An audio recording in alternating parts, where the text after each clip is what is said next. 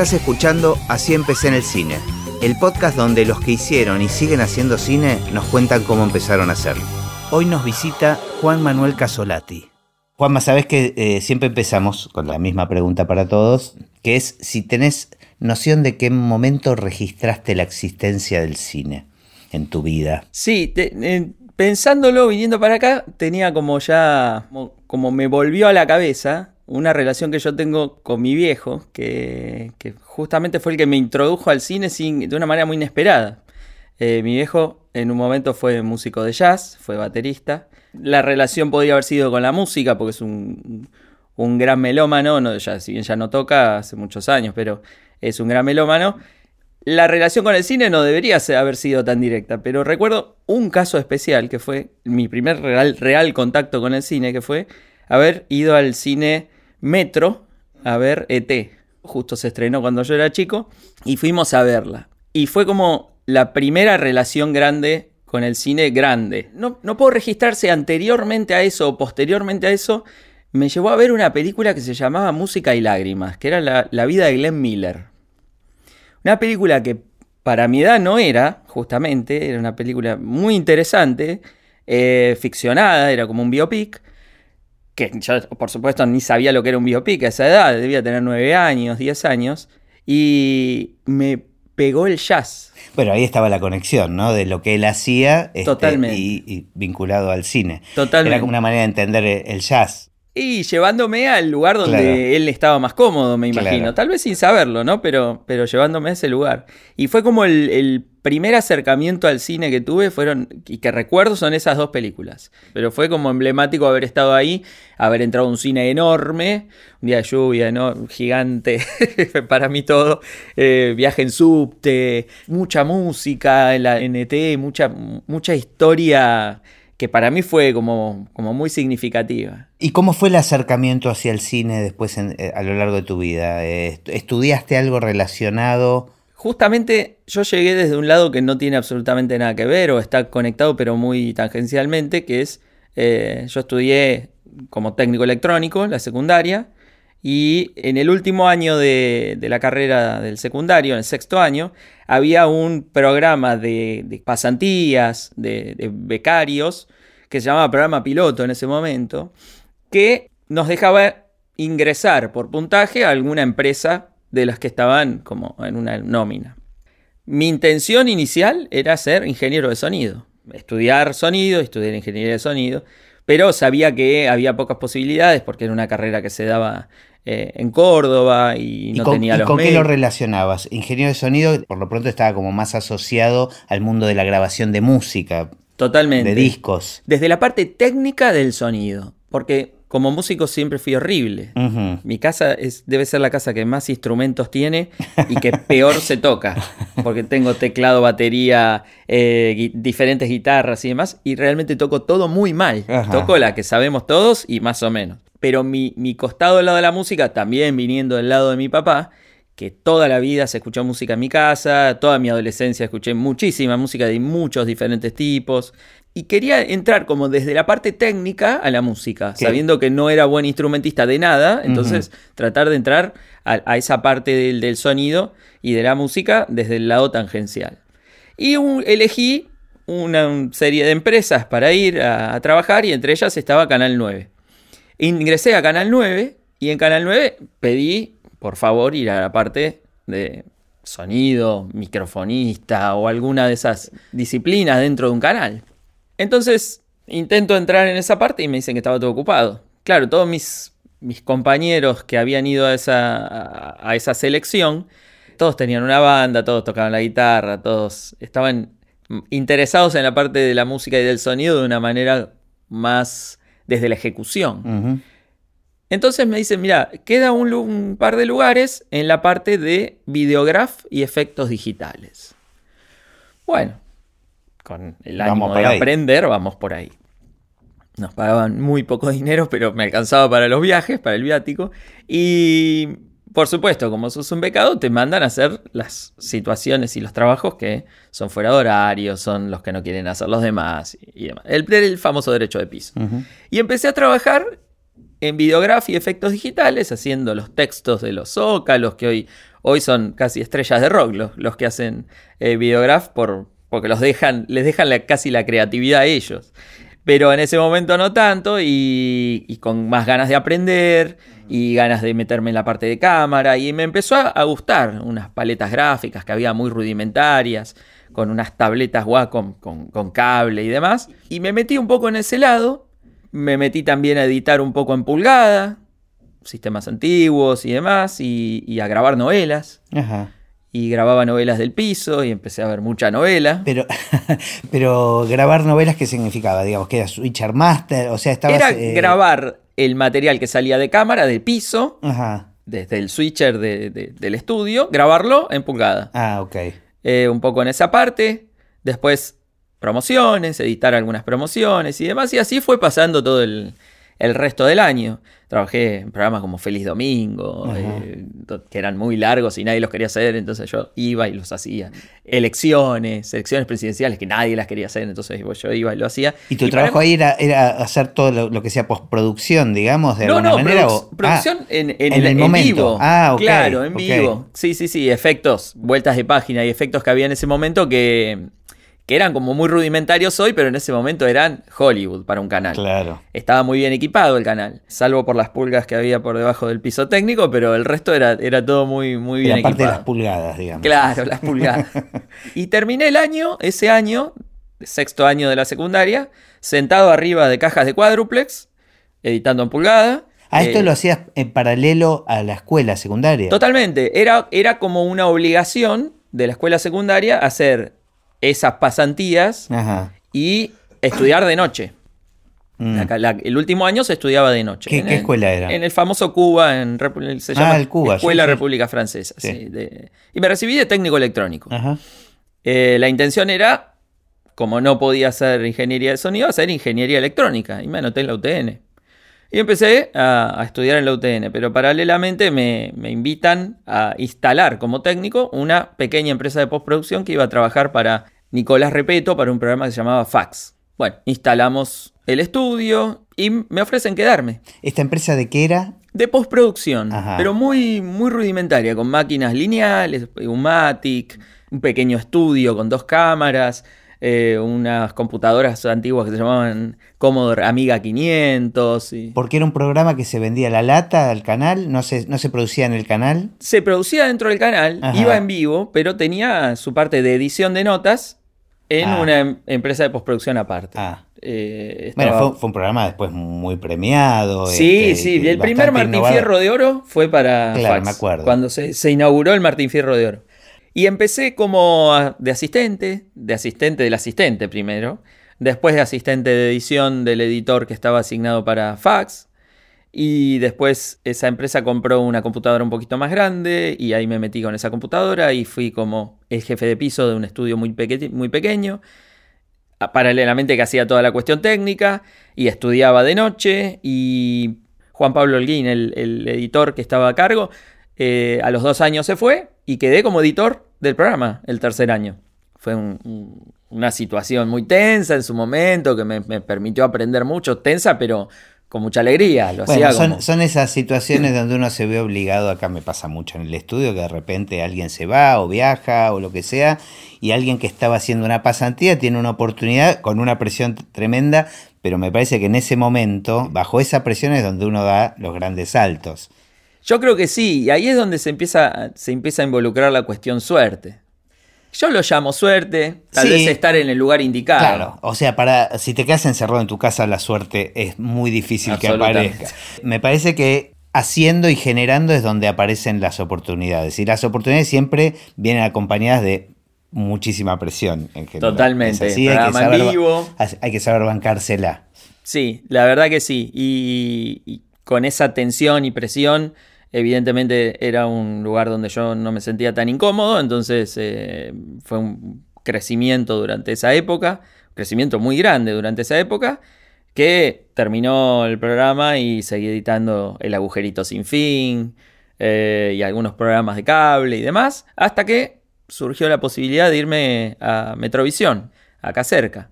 Ya había decidido dejar la facultad al tercer año y abandoné ingeniería porque ya me estaba pareciendo que la cuestión audiovisual pesaba más por, sobre, por sobre el estudio de la ingeniería dura. Me parecía muy desligado de situaciones un poco más artísticas y estéticas y ahí decidí dejar la facultad. Creo que tomé una buena decisión en ese momento. Y entré en Metrovisión. Metrovisión en ese momento era, una etapa muy antigua de Metrovisión donde se especializaba en postproducción lineal, máquinas, edición, sobre todo edición. Habían conseguido como cliente a Telefe, entonces editaban todas las promociones de Telefe. Tuve siete años pasando por diferentes lugares hasta que estas oportunidades de las que hablábamos, de estar en el momento donde, donde hay una chance, eh, me llevaron a ser diseñador de efectos visuales. Y ahí entré como en otro mundo de a poquito y como muy suavemente entré a un mundo que era diferente solamente de contar una historia. Ahora ya no estaba contando una historia con la edición, ya estaba contando un efecto, una toma, una serie de tomas. ¿Qué significa o qué significa en ese momento ser diseñador de efectos visuales? Que inevitablemente lo tengo que linkear con la película que te impactó, que fue ET. ¿no? Digamos, una película donde los efectos visuales es como el nudo, como, como, el centro de, la historia. Sí, totalmente, sí. El, en ese momento de T los efectos visuales no eran tan digitalizados, o casi nada digitalizados, eran la mayoría ópticos, eh, pero ya estábamos como en la transición a una postproducción digital completa, donde ya recortábamos un green screen y era como no era algo de switcher en vivo de un croma. Claro. Era ya efectos más complejos eh, tuve un gran mentor que es Mariano Santilli, que fue uno de los primeros que trabajó en efectos visuales en Argentina, con equipos muy básicos, que en ese momento eran muy caros, ingleses, marca Quantel y demás, eh, que me dio una mano genial, somos grandes amigos y, la verdad que es un fue mi primer referente en lo que tiene que ver con efectos visuales. Ahora, ya en esa época había que planificar desde el rodaje el tema de los efectos visuales. Este y, con más severidad, porque estábamos involucrando un mundo óptico donde se filmaba en 16 o en 35, se digitalizaba en un telecine y después había que trabajar la imagen digital. O sea, no estamos hablando de HD, ni de cine, ni de nada que se le parezca. Estábamos hablando de PAL y NT. Y ya eso era como muy, muy costoso para la tecnología costoso en términos de esfuerzo tecnológico en ese momento no había mucho más que lo que había. Era lo último. Metrovisión tenía siempre lo último en tecnología. Y como pasa con la publicidad, hacíamos, la mayoría de las cosas que hacíamos era publicidad, o mejor dicho, el 100% entre televisión y publicidad. La vanguardia tecnológica siempre estaba primero aplicada a publicidad, que es un mercado donde se mueve más dinero que al cine. Yo estuve en Metrovisión del 93 al 2000. Bueno, toda una época de oro de la publicidad también. Absolutamente. en mismo estaban todas las empresas multinacionales instaladas en la Argentina y estaban las agencias de publicidad también internacionales instaladas en la Argentina. Había mucha plata para la publicidad. Sí, y, era una plata muy bien, muy bien utilizada. Había campañas y creatividad, de, pero de primerísima línea. Fue, yo, yo creo que esto ya es a título personal. Yo creo que es donde más cerca estuvimos, el momento donde más cerca estuvimos de un nivel internacional históricamente en lo que tiene que ver con producción de, publicidad y producción de efectos visuales eh, más individualmente, ¿no? Más, más en específico. Creo que es donde más eh, contacto tuvimos con el exterior eh, y donde más parejos estuvimos con, cualquier producción del exterior. Y tuve esa suerte también de estar involucrado en, en, producciones de publicidad muy emblemáticas, muy, muy importantes, en contacto con directores muy importantes de publicidad, que muchos, algunos de ellos eh, se volcaron al cine, caso Lucho Bender, en ese momento todo el mundo financiaba sus largometrajes con publicidad, los directores, la mayoría hacían eso, y donde mucha más gente estaba empleada en publicidad y conseguía mucha experiencia rápidamente. Sí, sí, sí, se filmaba mucho. Se filmaba muchísimo, se sacaban comerciales muy buenos. En un momento Metrovisión tenía 24 horas, tenías tres turnos para trabajar Yo pasé por todos esos turnos y había una producción muy importante, muy importante, fue muy emblemático. El caso de, los comerciales de Quilmes, los comerciales de, Ford, lanzamientos de Ford K, de Megan. Sí, sí, los comerciales de autos en los 90 era como, este, eran los comerciales. ¿no? Rompían todo, todo el mundo estaba eh, eh, a disposición de, trabajar en un comercial de autos, eh, donde, llegó a filmar Wim Wenders, el comercial de lanzamiento de Renault Megane. Me acuerdo. E, era el lugar para trabajar Metrovisión, era una referencia. Hasta que en un momento pasé a trabajar en un equipo de, de postproducción de cine que había comprado en ese momento el dueño de Metrovisión, era Guillermo Otero. Había comprado un equipo que se llamaba Domino, que consistía en una estación de digitalización de negativo, una estación de composición digital y una estación de recording de negativo nuevamente. O sea que se podía ir desde negativo hasta negativo pasando por un entorno digital de composición. Habían armado un cine en ese momento, era como el lugar también para poder hacer toda la cadena, desde la digitalización hasta la visualización completa.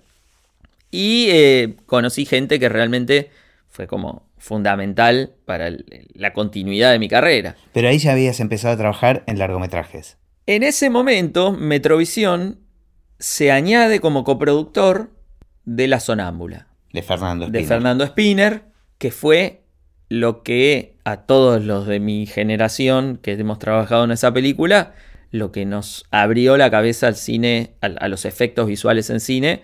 Más allá de querer hacerlos, ahí los estábamos haciendo. Claro. Algunos un poco más complejos, otros menos complejos, pero fue como el bastión de la composición digital en largometrajes en la Argentina a pesar de que se hizo en PAL, no se hizo en, cine, no se hizo en, resolución de cine, pero todos lo conocemos a Fernando y sabemos lo creativo y lo volado que es y, generó un producto increíble en el que los que trabajamos todos estamos, pero agradecidísimos y orgullosos del producto que terminó siendo. Cada vez que me preguntan cómo, cuál fue mi primer largo, fue La Sonámbula, porque es, es como un orgullo muy grande trabajar, haber trabajado en esa película. Eh, luego me lo vuelvo a encontrar, ya muchos años después, a Fernando con Abayay. Y también fue una experiencia increíble, pero eso fue en otra etapa, ya un poco más adelante. Ah, yo al igual que vos, me parece que compartimos generacionalmente y laboralmente eh, como las mismas etapas y tengo la sensación, la misma sensación, yo trabajé mucho en publicidad en los 90 y creo que eso fue una suerte, o sea, fue la suerte de haber estado en el momento preciso porque fue como la gran gimnasia para después pasar a largometrajes.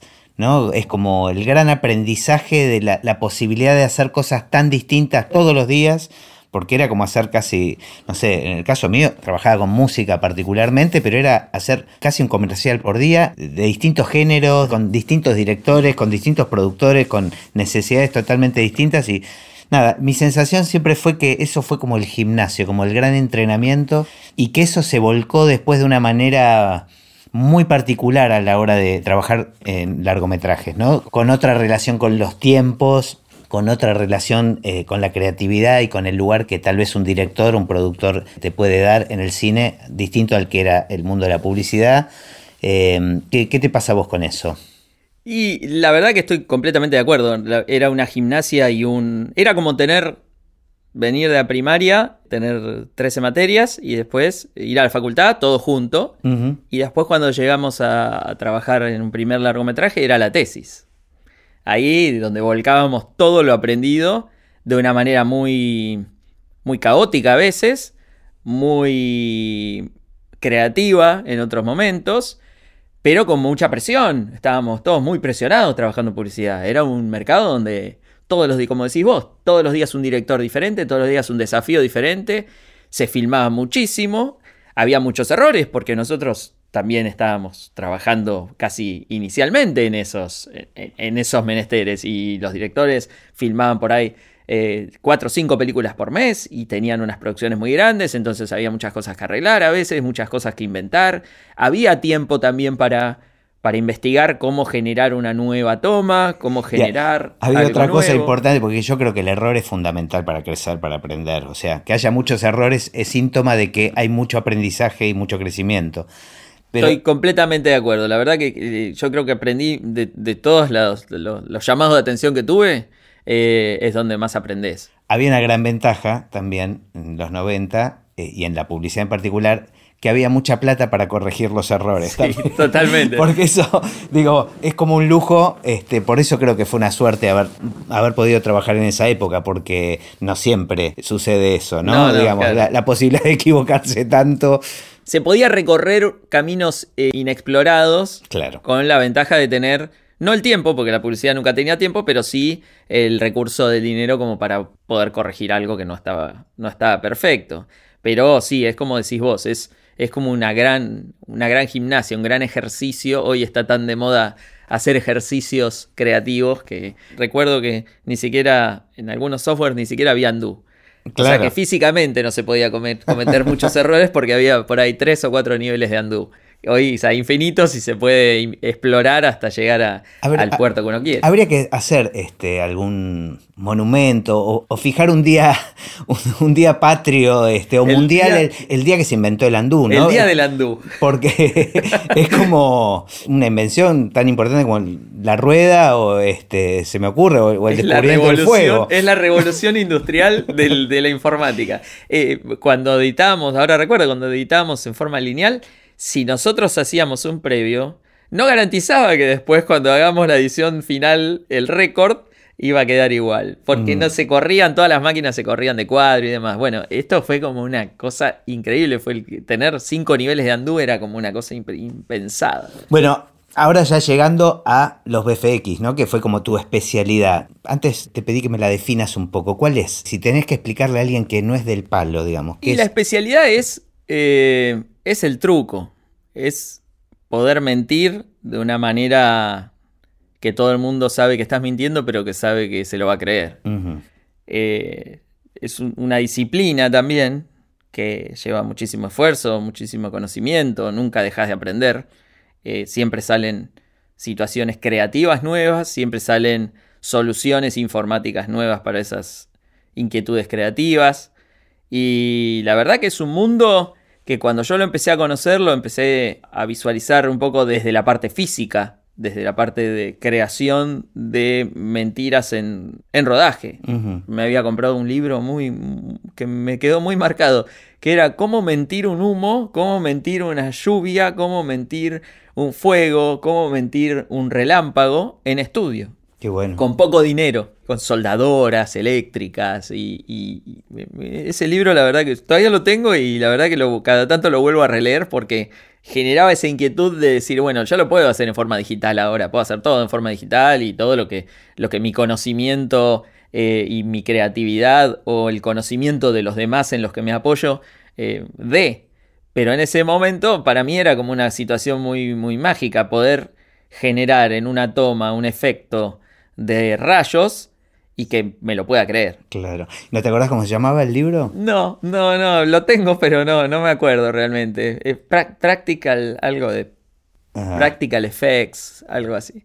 Y en el medio vuelvo un poquito atrás. Vuelvo a mi papá, mira, justamente, que él me, me había dicho hacía muchos años que él había leído un libro que se llamaba Cómo mirar un film.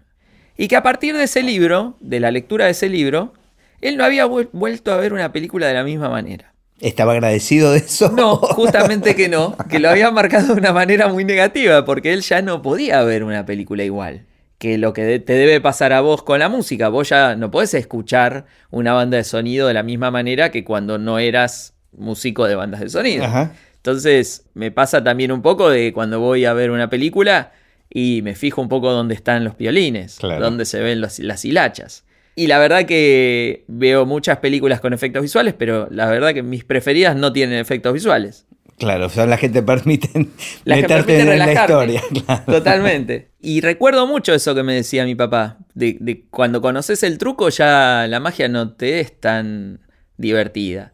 Bueno, te divertís de otras cosas, tal vez te divertís de lo bien que está hecho o de lo mal que está hecho. Sí, también, también. Digamos, Es, como otro viaje. Sí, es un camino diferente para llegar a lo mismo, pero, pero sí, te condiciona un poco. Es claro, es otra película. Totalmente. Tal vez no, estás en el cuentito. Yo creo que a veces, a, mí me pasa, eh, obviamente que le estoy prestando atención en particular a, la banda de sonido, cuando a veces la banda de sonido tiene que ser más invisible, por mm. decirlo de alguna manera Pero yo me entrego también, o sea, después eh, hago una segunda revisión si, si vi algo que me interesaba particularmente. Este Eso me está pasando últimamente cuando veo películas en las que realmente tienen un trabajo de efectos visuales que me muestran que ya empezamos a estar más lejos de vuelta, que, que llevan cientos de personas trabajando y con nuevas tecnologías y nuevas programaciones para esa película en especial. Y ya ahí me empiezo a entregar un poco. Sobre todo si la historia es buena, ¿no? Como nos pasa no, a todos. No, bueno, por eso, sí. Si uno está enganchado con la historia, también van a pasar cosas que uno no va a ver.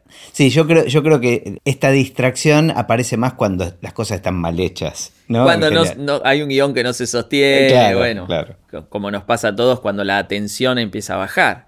Y ahí es donde digo, bueno, mi camino no, no es tanto el lado de la publicidad, sino que yo quisiera trabajar de acá en adelante para que mi camino termine en el cine.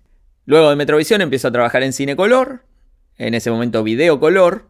Tuve dos mudanzas, una de Metrovisión, de sus oficinas del centro a Chacarita. Bueno, pero ese, cambio fue increíble, ¿no? Y ahí eh, fue increíble, porque ahí sí trabajábamos mucho en publicidad, sí. Claro.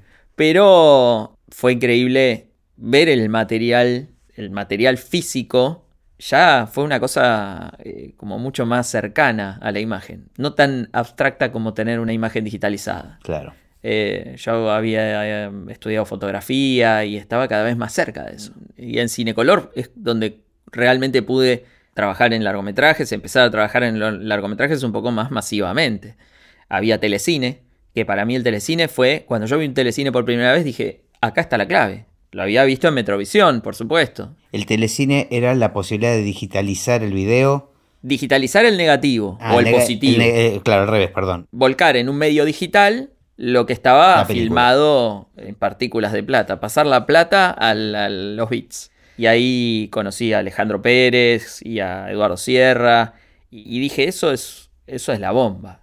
Sobre todo cuando pasé en esa etapa que no fue muy larga lamentablemente, pero sí fue muy intensa, de, la parte de este equipo Domino, que era para cine, era para hacer postproducción de cine. Y, se podía cargar el negativo en un aparato con donde después lo podía ver con una calidad increíble, pero después también lo volvía a poner en otro negativo y de ahí a un positivo y a una sala y poder tener una enrolladora y poder involucrarme adentro de un laboratorio, que sea tener todo el proceso junto, ¿no? Claro, ahí fue como volver a esa parte física del trabajo, que yo la había vivido eh, de manejar una pulgada, que había que correr las ruedas de la pulgada hasta encontrar el cuadro y era un, un trabajo físico, era volver a eso, era volver a ver una situación física donde había contacto con la imagen, donde había un cuidado, donde había un respeto, donde había una sensibilidad especial.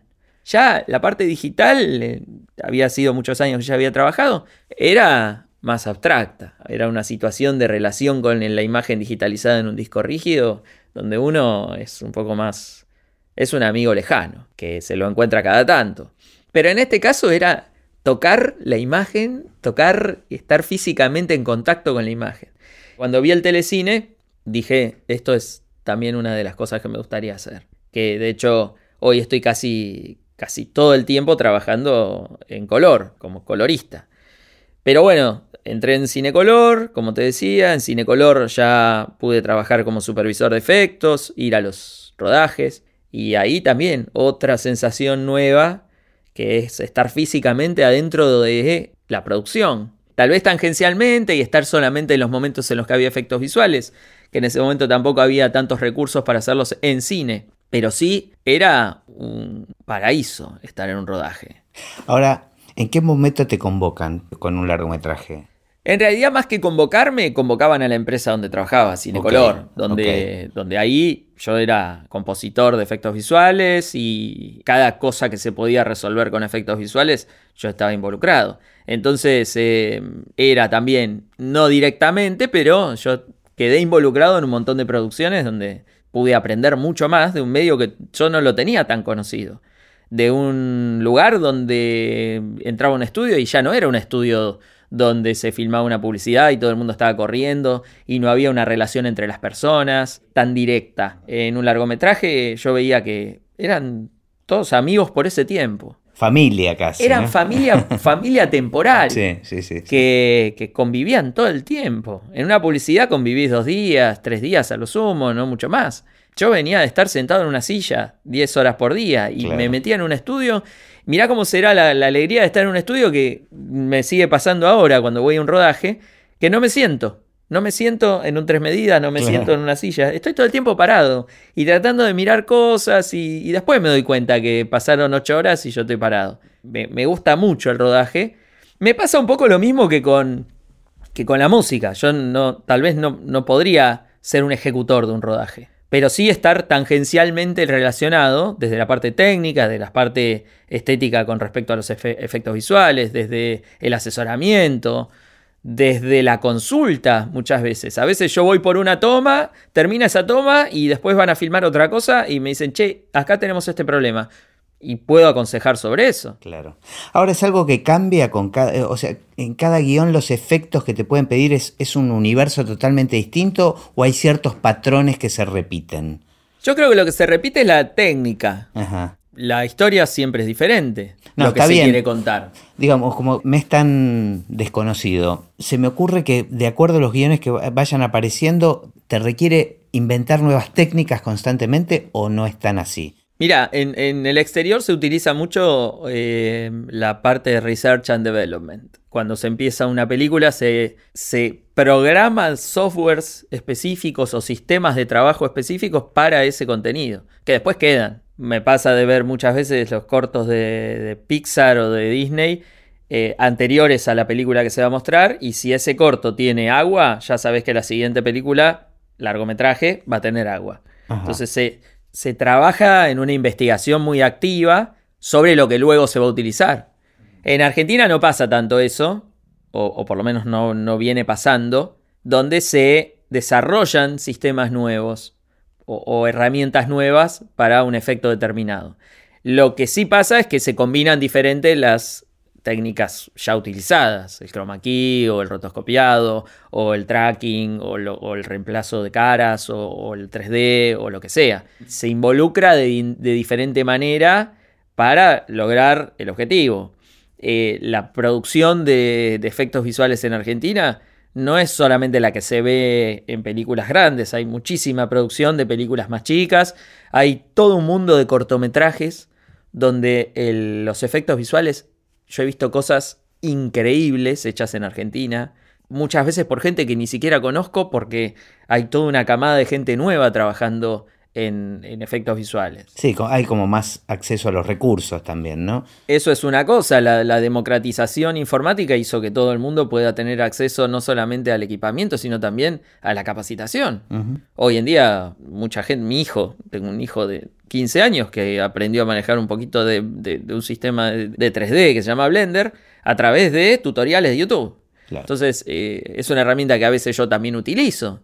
Cuando existe un efecto nuevo que vi en alguna película que necesito saber cómo lo desarrollaron, hay breakdown, hay, desarrollos de cómo se desglosa ese efecto. Entonces, eh, eso es una herramienta que, es, increíble, donde todos podemos seguir aprendiendo de una manera muy, muy dinámica, muy rápida, agregado a que la tecnología está mucho más al alcance.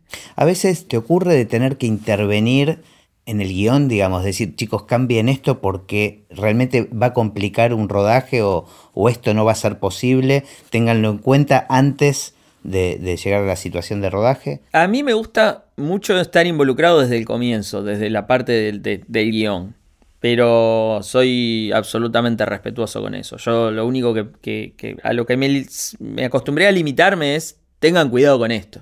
Esto va a requerir estos recursos va a requerir este tiempo de trabajo y va a requerir filmar eh, todas estas otras cosas, que muchas veces son elementos que utilizamos para hacer composiciones y demás. Eso simplemente el aviso. Y me pasó mm, hace muy poco de cosas que se fueron reduciendo en base a, esos, esas alertas que daba yo y cosas que se fueron incrementando. Eh, directores que me han, dicho, ah, espera, pero si eso se puede hacer. Claro, cuando conocen las posibilidades. Totalmente, si este eso se puede hacer, ¿no podemos hacer todas estas otras escenas de la misma manera?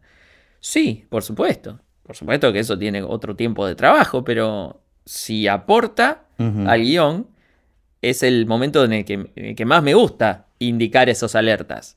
porque surgen nuevas ideas sobre la técnica y sobre la, forma de hacer los trabajos de efectos visuales. Eso la verdad que me, gusta mucho cuando termina siendo que con el aporte de, una alerta terminamos generando todo un, paquete de, contenido nuevo dentro de un, de un contenido general que el director no lo tenía pensado. Y eso para mí es como facilitar las cosas. Nosotros, o por lo menos yo, creo que la mayoría de los que hacemos efectos visuales estamos al servicio de la historia. Y si nosotros podemos aportar facilidad, podemos aportar recursos, podemos aportar simpleza en un rodaje, todo eso siempre es bienvenido, la verdad que siempre es bienvenido. ¿Y cómo juegan los errores? Porque el error siempre consideré que tiene un papel fundamental en, en, cualquier hecho artístico, ¿no? A partir del error y el artista que está abierto a acomodarse de alguna manera a ese error, me parece que termina ganando siempre algo, ¿no? O sea, se puede hacer un buen uso de los errores.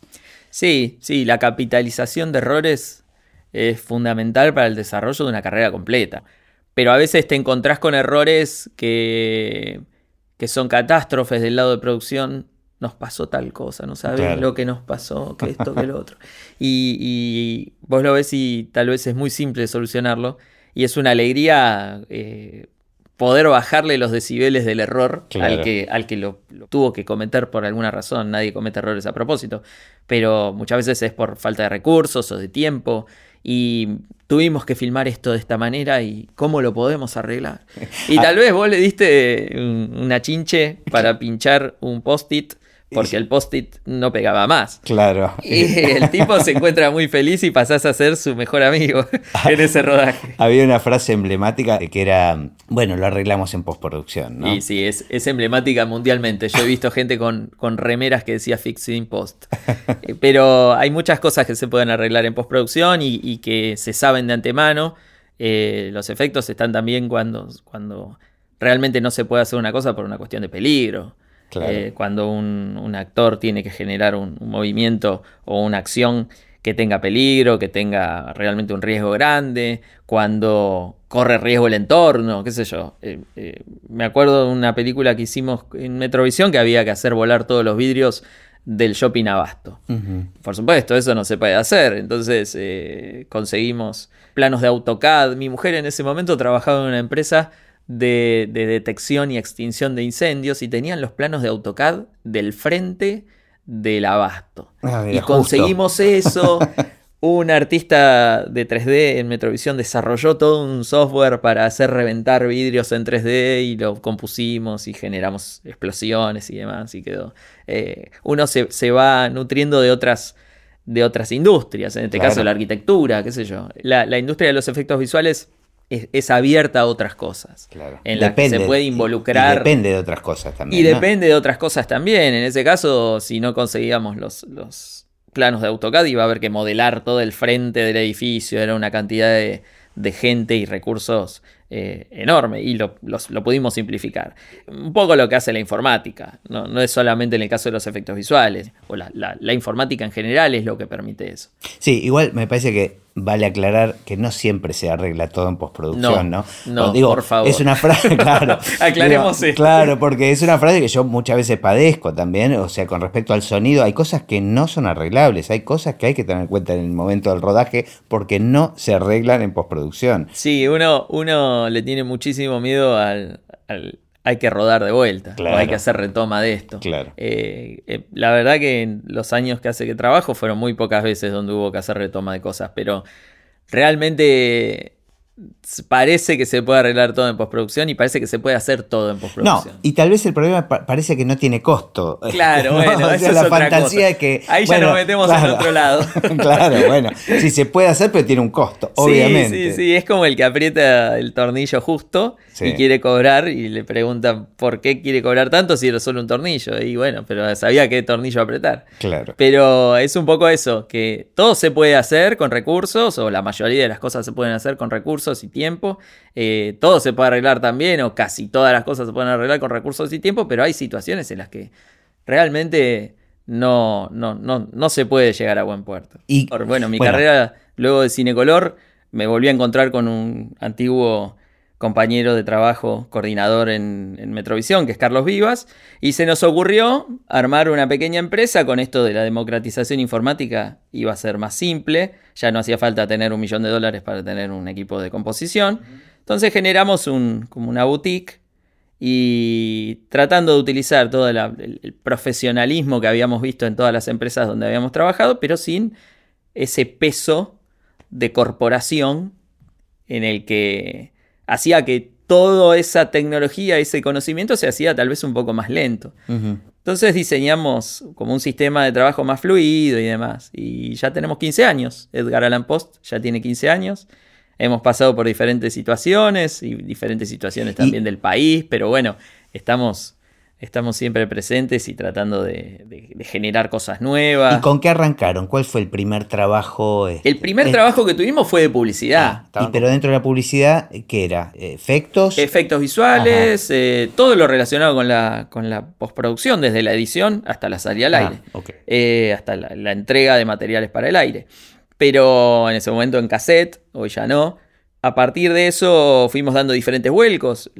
Por supuesto que el trabajo principal era publicidad porque estábamos relacionados con ese mundo.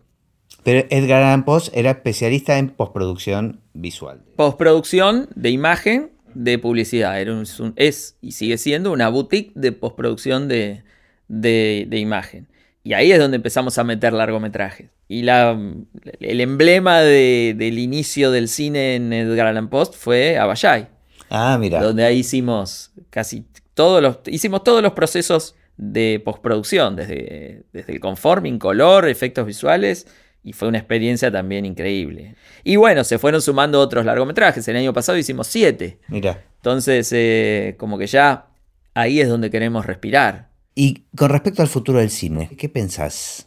Mira, yo escuché muchos que, que estuvieron charlando con vos y no se puede agregar mucho más sobre lo que, lo, que escuché de los, que, de los entrevistados. Pero creo que donde mande la historia va a haber cine. Donde haya una historia para contar va a haber cine. Parece algo muy trillado, parece algo, una frase como muy poética, pero siento que siempre hay cosas para contar. Claro, o sea, historias para contar va a haber siempre. Toda la vida, mejor o peor. Aunque sea contaremos que no hay historias para contar, pero eso ya es una historia para contar. Totalmente, hasta contaremos lo que nos pasó, contaremos la historia. Y creo que una parte fundamental de contar historias es contar la historia.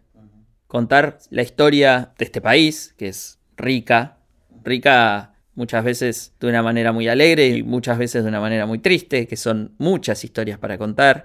Y dentro de esas historias hay pequeñas historias más microhistorias que desarrollan, que se pueden desarrollar y que hay que conocerlas.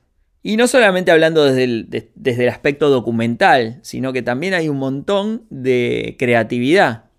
Hay mucha gente que escribe. Hay mucha más gente que escribe de la que realmente sabe que escribe. Porque hay gente que escribe cuentos en su casa y ese cuento tal vez es una gema. Pero creo que hay que incentivar a más gente a que escriba también. De, todos esos escritores tapados que existen, que escriben en la soledad de su casa que nunca dan a conocer sus, contenidos. Mi, papá escribe. Tal vez eh, el vecino de uno escribió algo y es la historia de su vida, probablemente. Y esa historia es muy rica para contarla. Vos decís que está lleno de historias tapadas. Totalmente, está lleno de historias que todavía no, vieron la luz, más de, del velador del escritorio donde se escribieron. ¿Y hacia dónde crees que va em, tu especialidad, digamos? ¿Hacia dónde va el cine en relación a tu especialidad?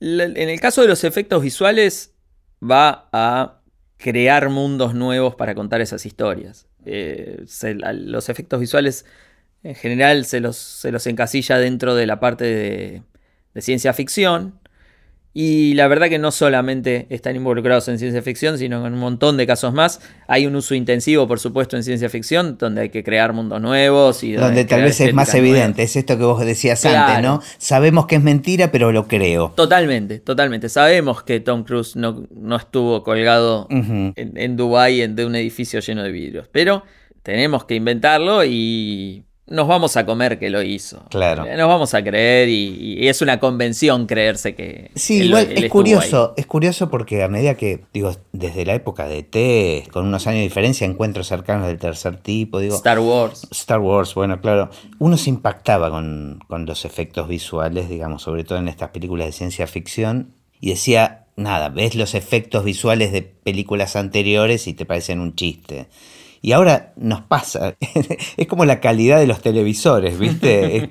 Vos decís, bueno, ya está, ya llegamos a esto, esto no es mejorable. Como la evolución de la percepción. Claro, Claro. Pero es, es increíble como cada vez se va mejorando y cada vez uno mira para atrás y lo que le pareció increíble ahora ya, o, o lo que le parece, mejor dicho, lo que le pareció creíble ahora le resulta increíble, ¿no? Te confieso que algunos trabajos que he hecho yo muchas veces los veo. De los y- cuales estuviste muy orgulloso. de los su- cuales en ese momento estaba muy orgulloso y hoy me, no sé si firmarlos. No, y, y estaba pensando esto que contabas antes también, de, de la posibilidad que tienen los chicos hoy de, de formarse, nada, viendo tutoriales. eh, Me parece que esto va a abrir una cantidad de nuevos recursos y nuevas posibilidades. O sea, estoy contestando yo la pregunta, porque me parece que cuando te hago la pregunta también me... me- Te la haces a vos mismo. Claro, ¿no? Mira, recuerdo una frase de Steve Jobs que decía que lo que tiene que realmente estar gratis y libre es la información.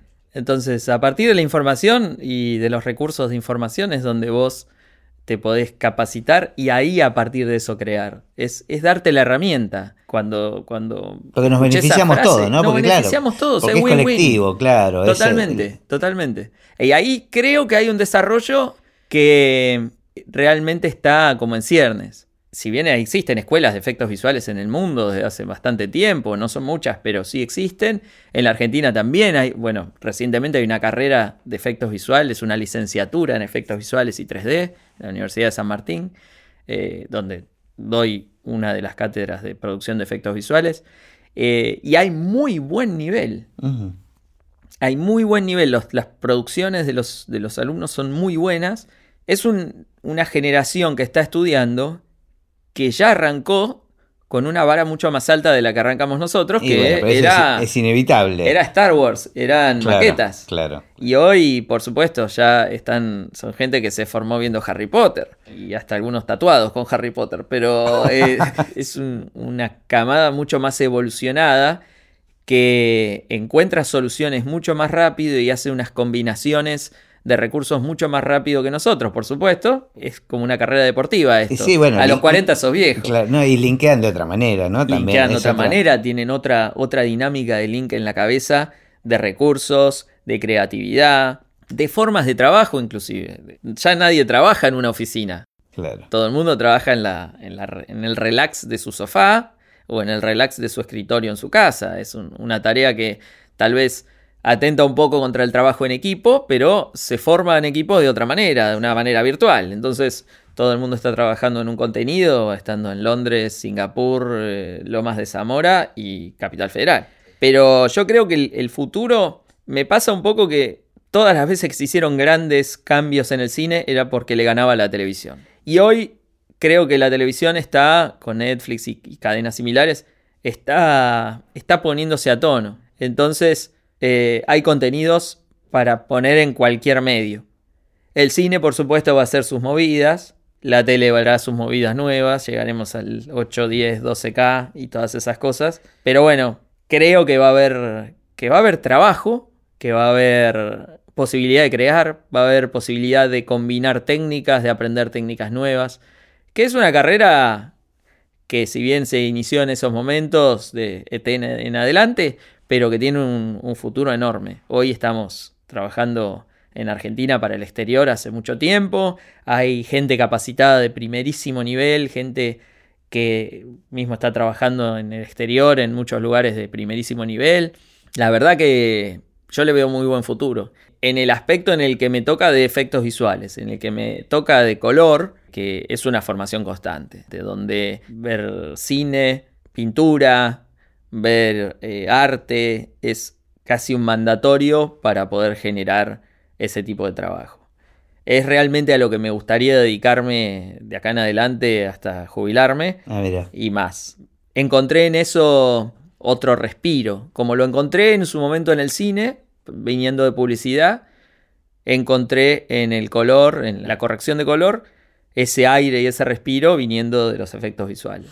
Bueno, un placer, este, muy, muy informativo. Bueno, muchísimas gracias. Gracias por la invitación. Soy un gran fan, creo que de los primeros fans. Sí, sí, bueno, así empecé en el cine. Para mí fue genial que eh, nos conocimos ahí en el, en el Bafisi. En el Bafisi. Que vengas y me digas, soy un fan de Así empecé en el cine. dije, pero subí dos capítulos. Sí, sí. sí, aparte, yo había trabajado con bandas de sonido tuyas, insertándolas en comerciales durante muchísimos años y nunca nos habíamos visto la cara. Eso es algo que pasa también a los que estamos sentados en una silla adelante de una computadora. Y una de mis motivaciones para hacer este podcast. Excelente. Este, porque realmente no solo conocer a las personas, sino también conocer su, su trabajo, entender su trabajo. Totalmente. Gracias por la invitación.